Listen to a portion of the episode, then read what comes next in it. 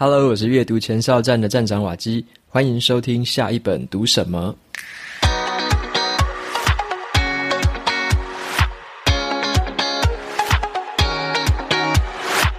今天我想跟大家分享的这本书，它的书名叫做《给予》，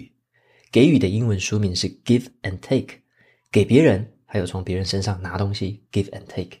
但是这本书在颠覆我们以前一些传统的思维跟刻板印象。我们以前会认为说，懂得掠夺的啊，懂得索取的，很主动、很强势的人，他是比较有成就的，而在职场上面可能比较有优势。但是呢，那些懂得付出、懂得给予的那些人，反而表现起来好像比较软弱，比较没有自信。而这本书呢，就是在告诉我们，给予者他背后真正的力量，以及呢，他可能拥有的潜在缺点。所以今天的节目里面，我就会跟大家分享四个给予者他特别的力量。以及呢，两个它的缺点该怎么样的去改善跟克服？OK，那今天的这本书一样有 Kobo 的电子书七折折扣码，折扣码是 W A K I G A N D T，有兴趣的朋友可以到资呃节目资讯栏里面参考看看。那这本书是老书了啦，大概四五年前出版的，所以电子书买得到。那纸本书的话，可能就要再找找看。我个人是非常喜欢这本书，接下来就跟大家详细的来介绍一下。在介绍这本书之前呢，帮大家做个开场的问题。这个问题我觉得很有趣。这本书其实是我在刘轩的《How to 人生学》那个节目里面听到的。那刘轩介绍这本书，当时引起了我的兴趣，所以我特别找来读。读了之后也发现我非常喜欢这个作者的写作风格，也成为了这个作者的追踪者。那他是一个心理学家，啊，待会跟大家介绍。首先这个问题是这样子的，就是让我们来思考看看。在职场上面呢，我们如果把人分成三种的话，好，那第一种是叫做给予者，英文叫做 giver，他们比较倾向于乐于分享啊，乐于贡献，那总是为团队着想啊，这种叫做给予者。第二种人叫做索取者，这个人的英文叫做 taker，索取者。这种类型的人，他比较关心的是自己的利益。能不能从别人身上得到好处，尽量的去索取更多的资源来帮助自己的发展。那第三种人叫做互利者，也就是大部分的人。互利者呢，英文叫做 matcher，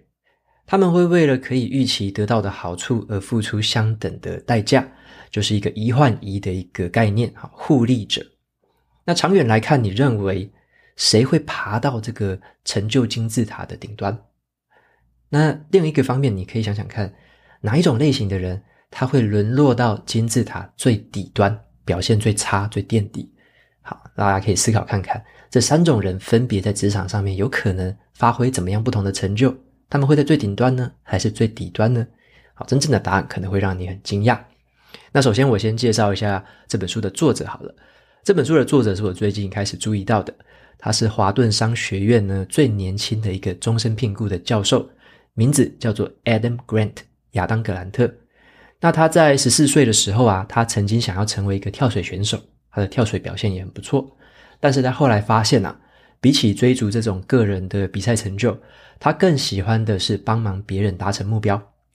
所以他开始研究一些在工作上面呢、啊，我们要怎么样拥有动机，怎么样赋予工作意义。他觉得这个议题非常的引起他的兴趣，所以他投入了这个心理学研究的领域，希望透过心理学的帮忙，来让科学和实务结合，帮助人们去找到工作的真正的意义还有动机。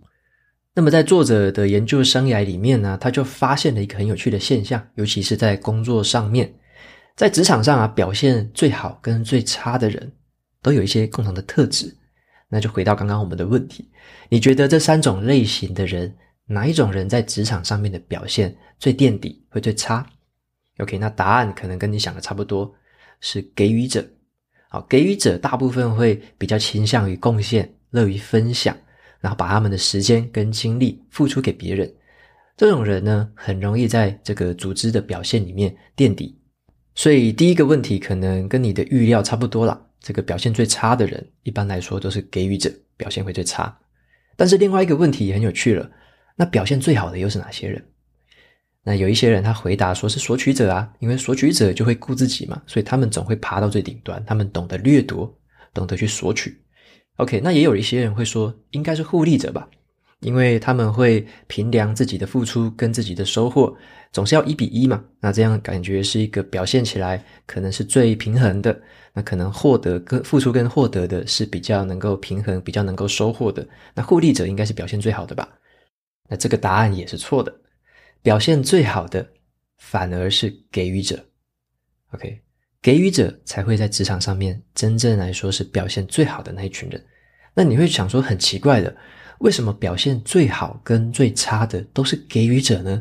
？OK，这就是作者观察到的一个很奇妙的现象了。好，那今天的节目就是要分享这些很有趣的事情，那也告诉大家说，其实，在职场上面，你可能是属于这三种类型里面的其中一种。你可能比较倾向于给予，你可能比较倾向于索取，或者说你是介于这两者之间。那这本书想要告诉我们的就是说，其实啊，为什么最顶端跟最底端的刚好都是给予者？我们要怎么样调整自己的这个脚步？我们要怎么样分配自己的时间跟精力，来成为能够比较朝金字塔顶端去爬的那些人，而不是呢落到最底端的，变成是烂好人啊，变成人家的垫脚石。所以这本书我觉得是职场上面非常好用、非常受用的一本书。那接下来的节目就跟大家分享一下这本书里面所提供给我们的一些启发。那首先先分享四个给予者他们拥有的独特力量。好，那给予者的话，其实他们在人脉的经营上面非常的有一套哦。因为啊，根据很多职场上面的实际研究，都发现了说，一般来说啦，在一群陌生人的环境之间，如果说你的公司刚成立一个新的团队，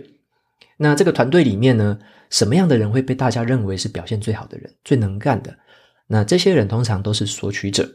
因为索取者比较外显，比较能够表现出强势啊、有自信的样子。所以呢，在一群陌生人的环境里面，索取者通常都会被大家认为比较有能力。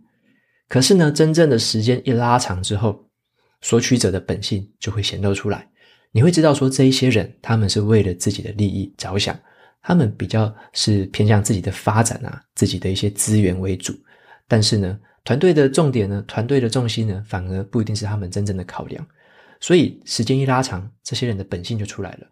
这时候呢，给予者的特质才会慢慢的被大家重视到，大家会真正的认识到说，给予者他们比较会为团队而考量，比较会为别人的立场而考量，那比较倾向于贡献自己的时间跟精力，为了成就整个团体的美好。所以呢，作者他就提到了说，人脉其实是一种长期的投资，而非短期的报酬。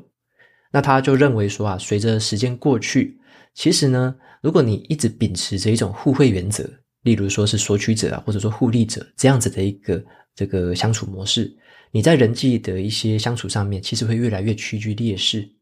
降低了自己人脉网络上面的值跟量。那这些劣势呢，都是因为这两种类型的人比较短视近利，好，比较在乎这个短期的报酬所造成的。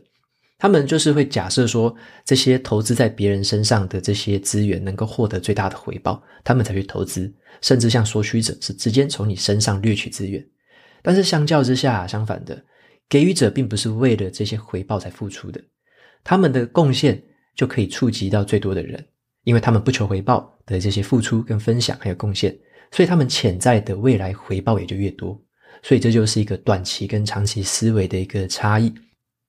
那么，LinkedIn 的这个网站的创办人呢，雷德霍夫曼，他也曾经说过一句话，他说：“乍听之下好像很违背直觉啦，就是给予者这样的一些事情啊，乍听之下很违背直觉。但其实呢，一个人越是秉持着利他的态度，那从人际关系上面得到的好处也会越大。如果你的初衷就是去帮助别人，那么你很快就可以建立名声，替自己拓展无数的机会。所以呢。”给予者在人际之间的名声会随着时间而不断不断的累积起来，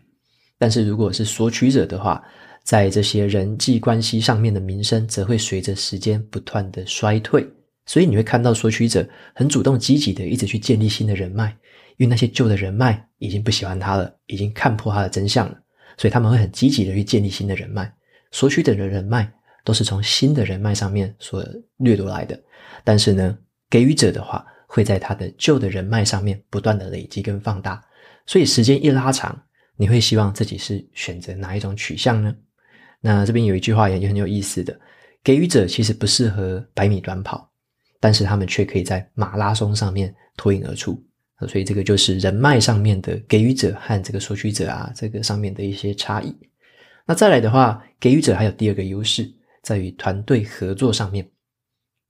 那你如果要在团队里面啊，去区分这个谁是索取者啊，谁是给予者，一般来说，你可能大概都有一个感觉啦。那如果说你对这些人还不熟悉的时候，你可以看看他们在谈论自己团队工作的时候啊，他们用的主词是什么？OK，那这边举个例子，像是索取者，他们大部分都会用我或者是我的。就是用这样子的一个字来形容自己的功劳，来形容自己的成就，大部分都是用我而已，因为他们心里面比较看到的是只有自己一个人。那另外一方面，给予者的话，他们会用另外的一个主词，他们会用我们或者是我们的，因为他们想到的是自己的成就其实不是一个人的功劳而已，是整个团队的功劳，甚至是很多别人的功劳来帮助他们成就到这件事情，所以他们用的主词会用很多的我们跟我们的。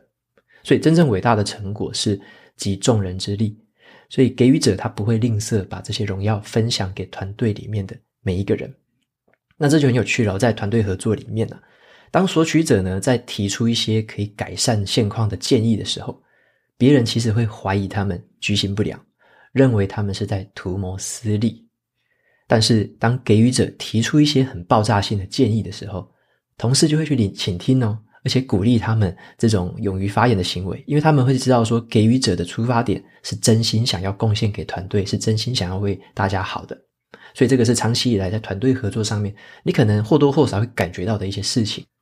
那你可能也会察觉到这样的一个现象啊，你会知道说哪些人是索取者，他都是为了自己而想的；那哪些人是比较给予者，他会为大局着想。那你会喜欢跟哪一些人合作呢？就像是这本书里面也有提到。索取者就比较像一个黑洞啊，他会吸走身边的人的能量；但是给予者比较像太阳，他会替身边的人注入能量。所以啊，在另外一本书《内在原力》那本书里面啊，艾瑞克这个作者他也说过，我们不需要去抱怨说自己都是遇到黑洞人啦，因为那些黑洞人他们可能都曾经照亮别人啊，只是你自己来晚了。那有一些索取者，他们以前说不定也是给予者。只是可能受过了哪些伤，可能有哪一些不同的遭遇，而变成了索取者这样的一个特性。但是呢，有一些给予者，他也是从索取者转变过来的。他可能以前也从别人的身上掠取了很多的资源呢，但是后来可能因为一些经历的缘故，他也变成了给予者。他认为说这样才可以导致长期的成功。所以呢，索取者啊、互利者跟这一些给予者。他们三个角色之间其实是可以互相转换的，哦，你是可以改变自己的身份，改变自己在职场上面跟人际相处的方式的，这是可以转变的。它并不是一个恒定不变的东西，它是可以互相转换的身份。所以呢，我们是有选择权利的，我们是可以选择自己成为哪一种类型的人。那我比较相信的是成为那个对团队贡献比较大的那一个。好，那所以在接下来分享这个给予者的第三个优势是他们。比较擅长去辨认人才，或者说比较擅长培育人才，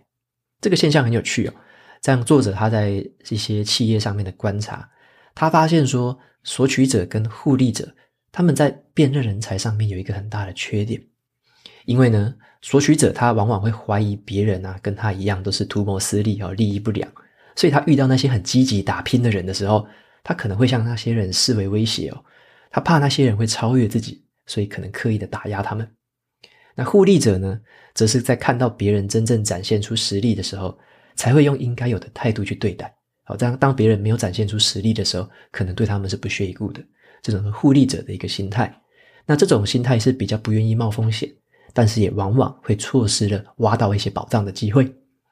所以这边有一个很有趣的这个研究，之前在这个心理学家班杰明·布鲁姆，他曾经有做过一个研究，他找了二十一个。已经进入了国际比赛的顶尖钢琴家，那他发现说，这些钢琴家他们在童年的时候，大部分都不是真正最优秀的人才。他们在年轻的时候也很少赢得那些区域性啊或国家性的奖项。这些人他们拥有的共通点就是，他们遇到的第一个启蒙老师都是给予者类型的老师。OK，这些老师他们比较发挥关怀啊、友善，还有这些耐心的特色。他们真正的目的是让这些孩子真心的喜欢上钢琴，他们引发了这些孩子对于钢琴的热情。所以这些人之后就因为喜欢上了钢琴，真正发挥了热情，那发展就很像这个恒毅力那本书里面说的，当这些人有了热情跟韧性，他们就可以坚持往前去追逐这个长期的目标，因此可以获得最后的成功。所以呢，这一些顶尖的人才，他们在一开始遇到这些老师非常的关键。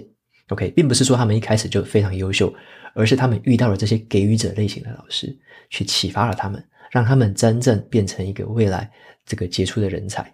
所以作者就认为啊，这个就是给予者在这个辨识人才上面很独到的一面啊。给予者他并不会说看到这个有很高潜力的迹象才会采取行动，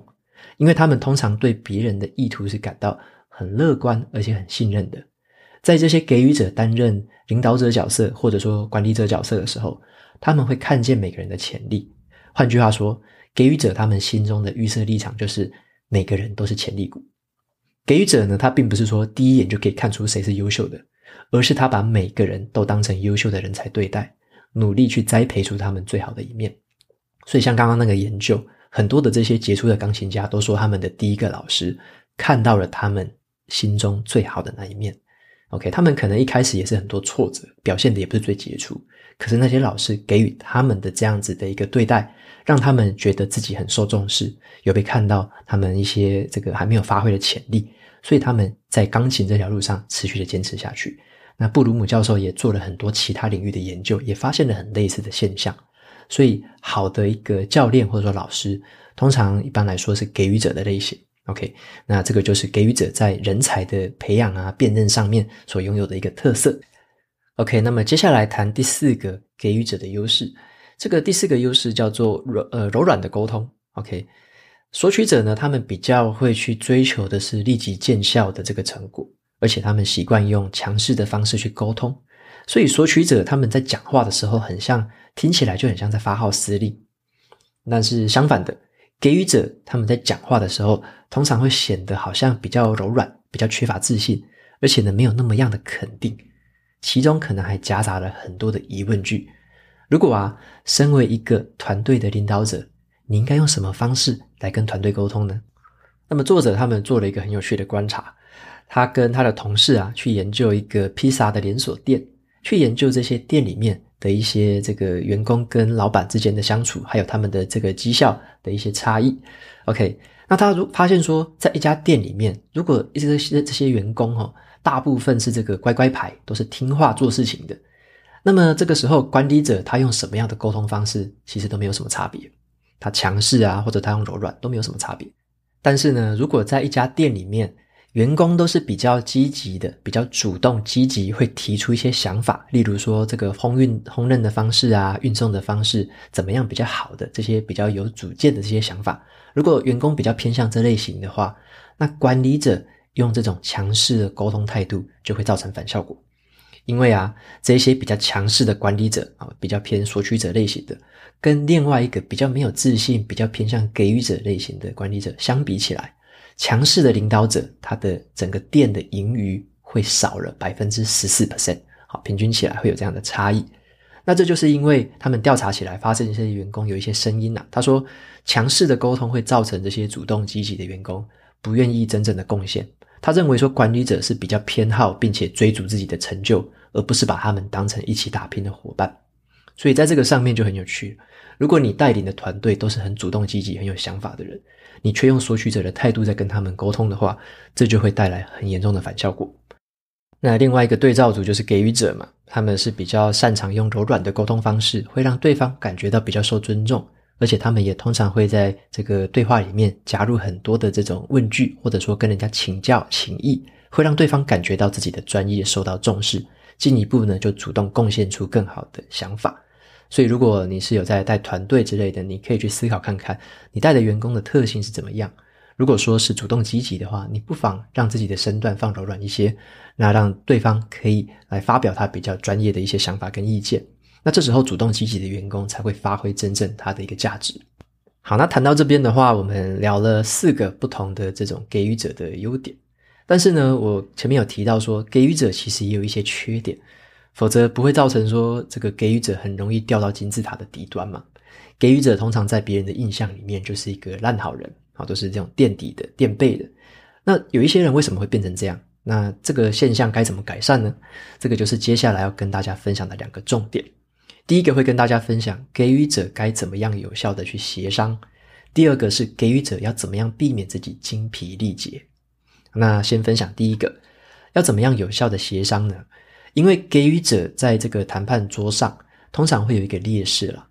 给予者通常都会愿意以让步的方式来达成协议，只为了让对方满意而已。那这个该怎么去克服这样的缺点呢？因为实验上面也显示说，这种给予者通常不会捍卫自己的权利，他们在谈薪水的时候啊，通常都会比这个索取者还有互利者谈到的还要低。那在职场上面的研究也是一样，很有趣哦。这个男生跟女生的能力通常是并驾齐驱的嘛，但是女生谈到的薪水却普遍的比男生低很多。为什么会这样？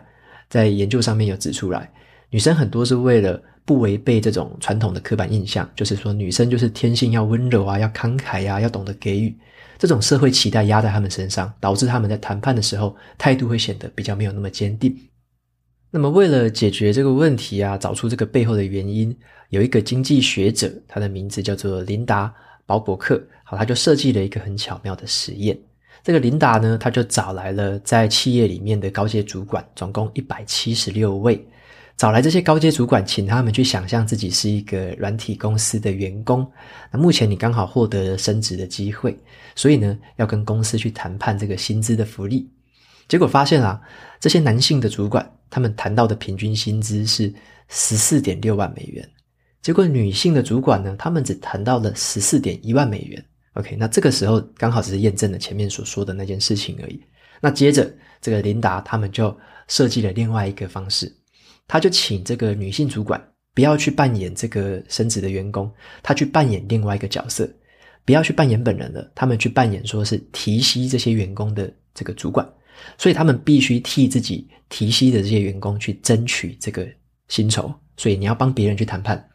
那这些主管，这些女性的主管，他们去谈判的时候，虽然说他们没有一开始就提高这个设定的目标，但是他们在谈判的过程中展现出来了一个帮别人争取事情的一个态度。他们更努力的去谈出了一个理想的数字，结果最后谈到的这个平均薪酬反而是十六点七万美元，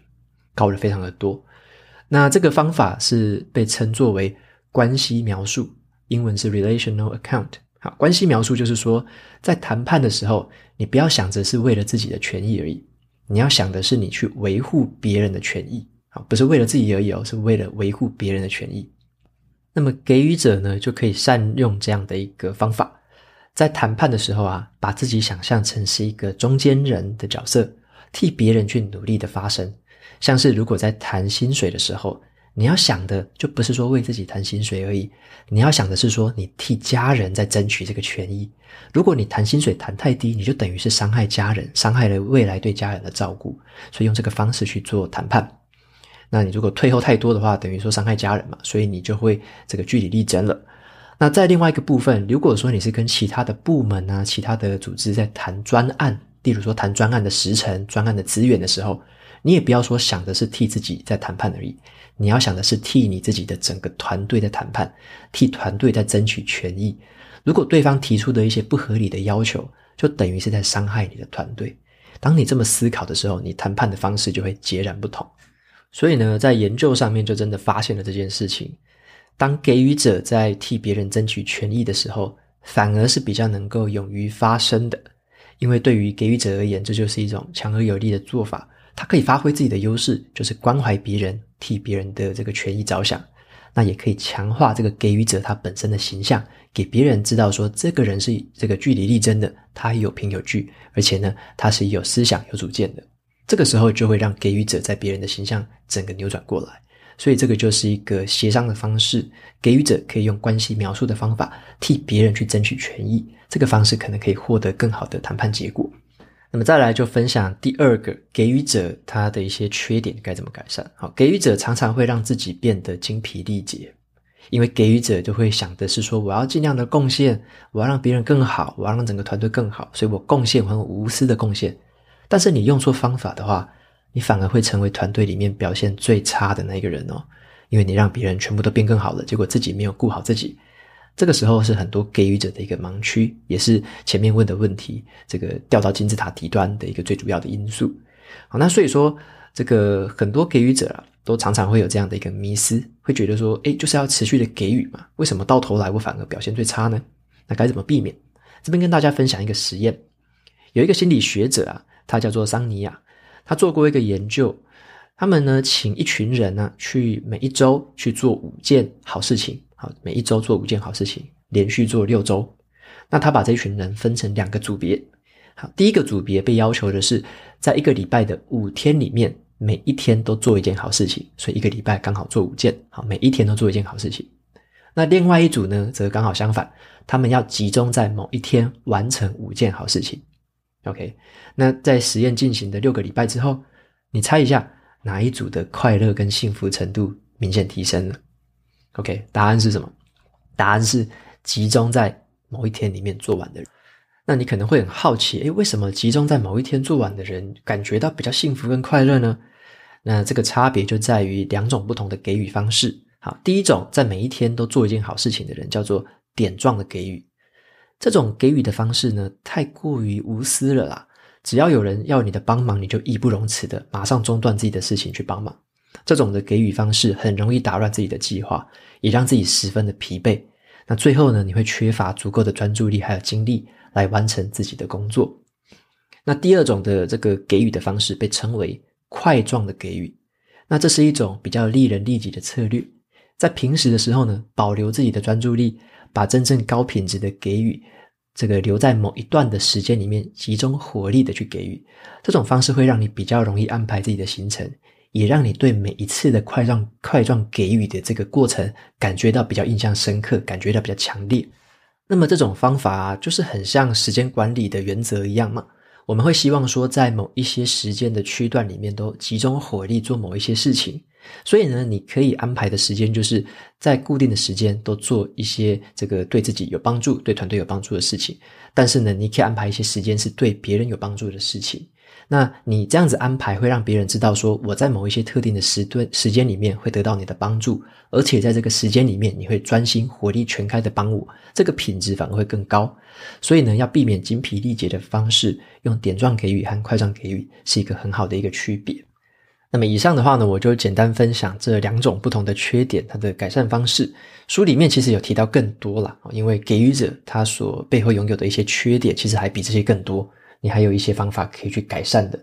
那这本书的话，其实读完之后我是蛮推荐的，因为我认为这是一个职场人的必读之作了。它颠覆了我们很多以前对于人际关系上面的一些想法，而且呢，可以帮助我们去改善团队的风气，打造一个更加友善的这个职场环境。让更多的人成为一个懂得付出、懂得为团队着想的给予者。那我觉得作者他的叙事方法非常的流畅，而且书里面有很多的企业案例，再加上他很严谨的一些科学的实验跟证据，让这本书我觉得是一个附理论还有实物在一起的一个很扎实的作品。那这本书的作者他其他的著作我也陆续的开始去阅读，之后的话有机会会跟大家继续分享。最后总结来说，这个世界呢，并不是一个零和游戏啊。这个世界其实是无限大的，它可以容得下很多很多的成就。所以呢，这本书就是在证明说，给予者他们可以爬上成就金字塔的顶端，而且又不把别人踩在脚底下。他们懂得把这个立足点去拓宽，先呵护自己的精力还有时间，然后懂得去贡献自己的善意还有专长，造福自己的同时，也造福身边所有的人。所以这个世界的未来是属于给予者的，OK。所以这本书给予就分享给大家到这边。那接下来的话，来念一下 Apple Podcast 上面的五星评论，OK。那第一位是来自这个马来西亚的这个听众，OK。他说，呃，这个听众叫做 Fun Oil Lie，Fun Oil Lie，我不晓得发音对不对哦，这个如果发错了，很不好意思。那在他说，谢谢瓦基。我是马来西亚人，从 FB 追踪到这里，谢谢瓦基一直介绍我好书，现在不但能看，还能听说书。那看到瓦基介绍的书，喜欢的都会买来阅读。那读完之后再看看瓦基的书评，会有不一样的领悟。OK，非常感谢这位听众的留言，那是从马来西亚留言过来的，非常感谢你。那再来的这个听众，他是名字叫做想要变成正常人，他留言就是棒棒，OK，他就只只留了棒棒，OK，非常感谢你。接下来这位听众叫做牙牙叶，好，他说第一百零九集很小声，他以为耳朵坏掉了。OK，那这一集的档案我已经更新了啦，你重新下载的话，应该是一个正常音量的档案了啊，非常不好意思。好，那再来的话，下一个听众叫做嗯，这好像不太好念，我念英文好了，S H I H F E N G S。OK，他留言说：瓦基你好，我全家都是你的忠实听众和读者。每周呢，定时收听你的 Podcast，还有阅读电子报。你所提供的精彩内容是我目前获得知识和书单的来源之一。目前我正在越南常驻工作，你的声音和文字陪伴着我度过每天到工厂上下班坐车的通勤时光。谢谢你每次的分享。想要告诉你，你的分享是带有力量和影响力的。阅读是我和远在台湾的家人的一种连结方式。我和在台湾的妈妈及姐姐在 Medium 共同经营一个分享读书心得的部落格，名字叫做“嗯 Happy Read” 乐读，快乐的乐乐读。特别的是，我们在里面分享的每一本书都是从台北市立图书馆借阅而来的。